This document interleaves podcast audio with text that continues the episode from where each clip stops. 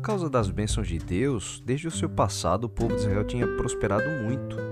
E assim Deus aqui os compara até uma videira cheia de uvas. Mas assim como se multiplicaram as bênçãos, da mesma forma o povo multiplicou os altares e colunas para aqueles falsos deuses de Canaã. Ou seja, as bênçãos de Deus estavam sendo usadas por eles para atrair o próprio Senhor, que abençoava esse povo. E as bênçãos de Deus estavam sendo revertidas por eles como uma forma de alimentar a idolatria de Israel. E é por isso que Deus fala um pouco mais à frente assim: o seu coração é falso. E ele diz isso no verso 4, é uma acusação muito forte, mas é Deus quem está falando, né? Eles não tinham mais nenhum respeito pelo nome de Deus e como se o Senhor não soubesse do que eles faziam, Deus expressa o que eles diziam no verso 4.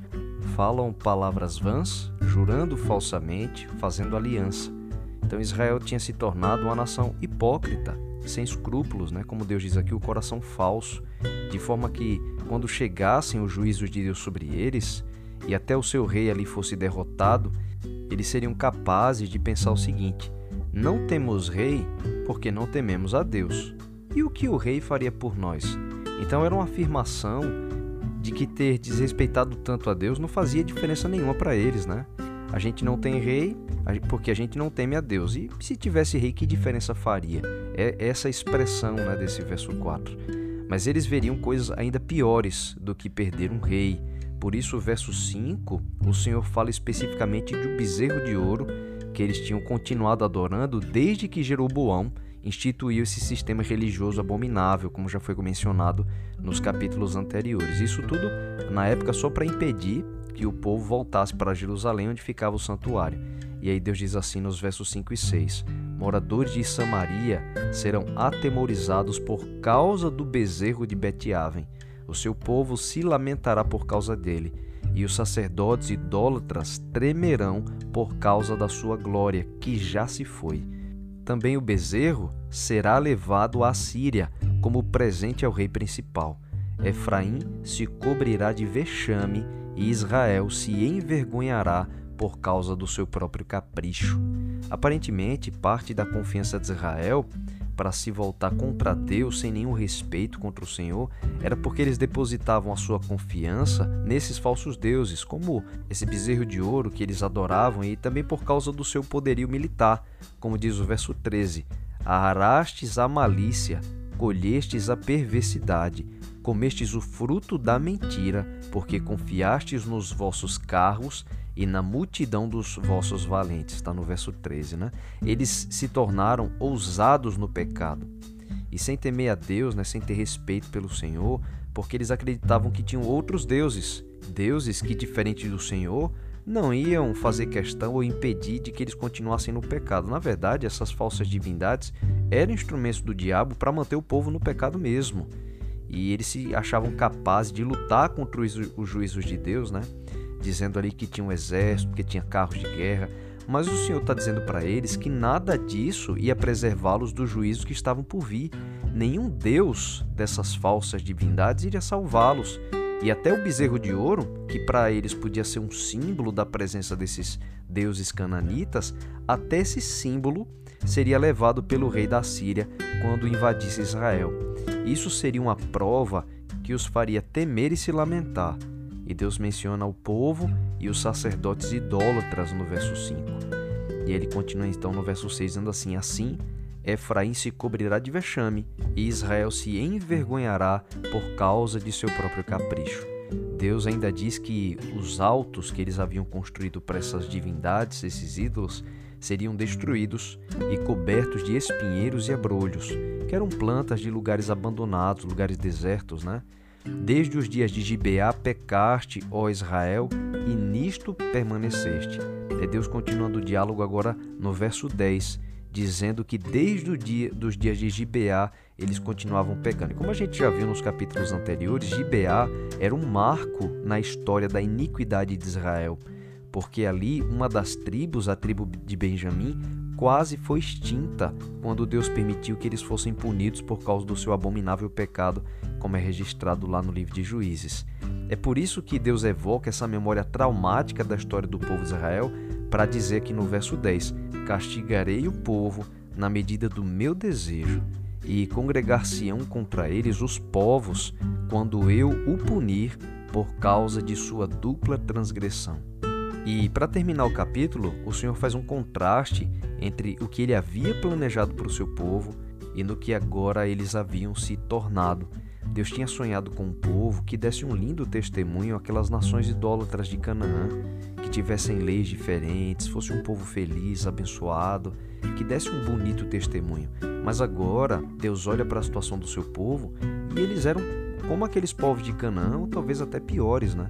Por isso, falando da época, lembrando aqui do período que Deus idealizava, ver tanto seu povo feliz, o Senhor relembra assim, no verso 12: Então eu disse: Semeai para vós outros em justiça, ceifai segundo a misericórdia, arai o campo de pousio, porque é tempo de buscar ao Senhor até que ele venha e chova a justiça sobre vós.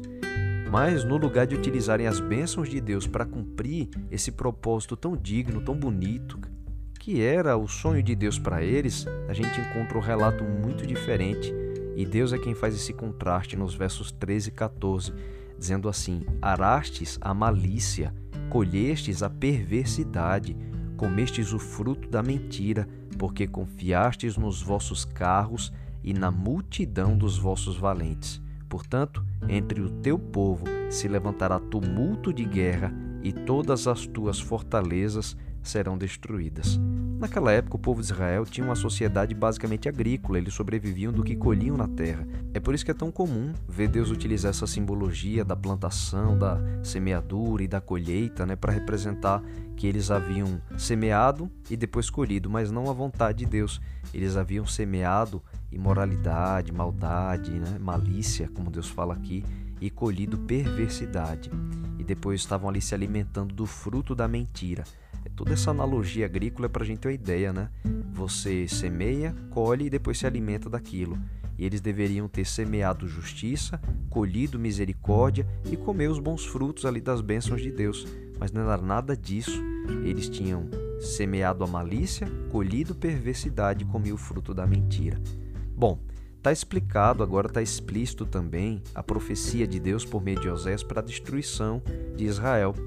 E tem um pequeno detalhe nesse capítulo que ele acabou sendo relembrado, na verdade, no livro de Apocalipse, e que traz para a gente que esse fundamento da mensagem de Oséias 10 é também para os nossos dias.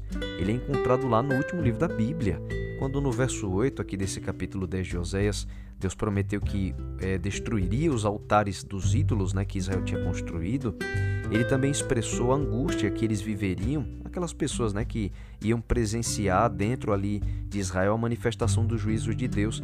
E é dito assim no verso 8 aqui de Oséias 10: E os altos de Aven, pecado de Israel, serão destruídos, espinheiros e abrolhos crescerão sobre os seus altares, e aos montes se dirá cobri-nos, e aos outeiros cair sobre nós essa exata expressão com que as pessoas ali, na época de Oséias, né, com a destruição de Israel, elas pediriam aos montes e aos outeiros cobrir-nos e cair sobre nós, essa expressão foi a mesma utilizada, reaplicada, na verdade, lá em Apocalipse, para mostrar a angústia das pessoas que também rejeitaram nos seus dias a mensagem de salvação e preferiram não se arrepender de seus pecados. Elas estavam ali na iminência da volta de Jesus, esse é o contexto de Apocalipse 6 dizendo que elas estavam vendo a volta de Cristo e elas sabiam que haviam rejeitado o Salvador por causa dos seus ídolos pessoais, não necessariamente imagens de prata ou de ouro, mas ídolos que consumiram seu relacionamento com Deus. Então veja como diz Apocalipse 6, do verso 15 ao 17, citando essa passagem aqui de Oséias 10, verso 8. Os reis da terra, os grandes, os comandantes, os ricos, os poderosos e todo escravo e todo livre se esconderam nas cavernas e nos penhascos dos montes, e diziam aos montes e aos rochedos: Caí sobre nós e escondei-nos da face daquele que se assenta no trono e da ira do cordeiro, porque chegou o grande dia da ira deles. E quem é que pode suster-se? Ver uma mensagem dessa, como a de Oséias 10, sendo reaplicada lá no livro de Apocalipse, isso só mostra para a gente a importância de conhecer a palavra de Deus como um todo. Nos detalhes, a palavra de Deus possui fortíssimas ligações entre todos os seus livros. Porque todos esses exemplos que Deus está dando de advertência, e a forma como Deus atuou no passado, na verdade são revelações do próprio caráter de Deus, o caráter de um Deus que não muda, como ele diz lá em Malaquias, né, o último livro do Antigo Testamento, no capítulo 3, o versinho 6. A profecia de Oséias 10 sobre a destruição de Israel, ela fundamenta a profecia de Apocalipse sobre a terrível morte dos ímpios que preferiram se manter no pecado. E eles verão Jesus voltando, mas com misto de dor e muito remorso, né? preferindo até morrer a ter que contemplar a glória daquele a que eles rejeitaram. E note esse absurdo contraste, né? Enquanto o dia da volta de Jesus, ele vai ser o momento mais feliz da existência de todos os salvos, vai ser assim o maior sorriso que eles já deram na vida, já para os perdidos, esse mesmo dia é uma angústia tal que eles vão pedir até para morrer. Clamando aos montes e aos rochedos, né? A mesma expressão de Oséias 10. Olha, é certo, Jesus ele vai voltar, ele já está voltando. Os sinais nos mostram isso. Agora, a recepção dessa notícia da volta de Jesus, ela depende de como cada um de nós está se preparando para aquele dia que no lugar de angústia por sentir o peso da culpa em ter rejeitado o Filho de Deus que morreu para nos salvar, que a gente possa estar do outro lado, junto com os salvos, né? Dizendo a Jesus com o maior sorriso que a gente jamais tinha experimentado. Essa expressão da alegria dos salvos ficou muito bem registrada no livro de Isaías, capítulo 25, verso 9, que diz assim: Como a expressão de alegria dos salvos, naquele dia se dirá: Eis que este é o nosso Deus em quem esperávamos, e ele nos salvará. Este é o Senhor a quem aguardávamos, na sua salvação exultaremos e nos alegraremos. Mas olha, é, de que lado nós vamos estar naquele dia? Se daqueles que sofrem profunda angústia e remorso, ou daqueles que estão tão felizes, olhando para o céu com um sorriso nos lábios, isso só depende da decisão que nós vamos tomar hoje.